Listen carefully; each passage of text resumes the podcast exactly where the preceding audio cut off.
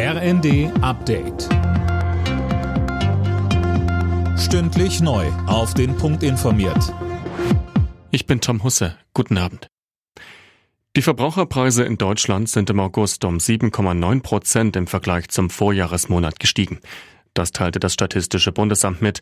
Im Juli lag die Inflation bei 7,5 Prozent. Im Kasten.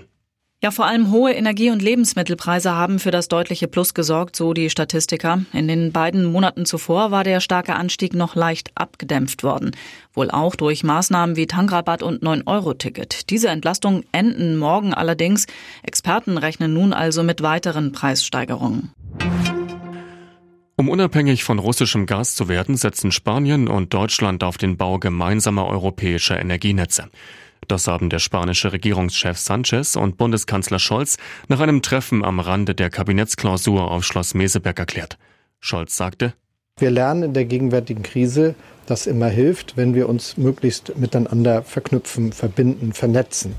Denn das trägt dazu bei, dass wir mehr Stabilität für unsere Gesellschaften und Volkswirtschaften, für die Bürgerinnen und Bürger, für die Unternehmen gewährleisten können.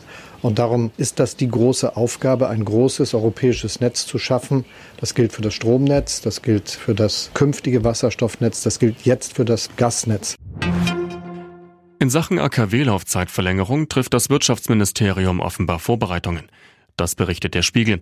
Demnach sollen die Rahmenbedingungen für den ja gerade laufenden Stresstest so verändert worden sein, dass ein Weiterbetrieb sinnvoll erscheint. Jetzt soll nicht nur die Versorgungssicherheit beurteilt werden, sondern auch, ob eine Verlängerung helfen würde, die Preise an den Strommärkten zu senken.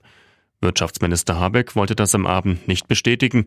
Er will auf die Ergebnisse des Stresstests warten. Mit 820 Sonnenstunden ist der Sommer schon jetzt der sonnigste seit Beginn der Aufzeichnungen. Das geht aus der Sommerbilanz hervor, die der Deutsche Wetterdienst vorgestellt hat. In den meisten Landesteilen war es auch deutlich zu trocken. Alle Nachrichten auf rnd.de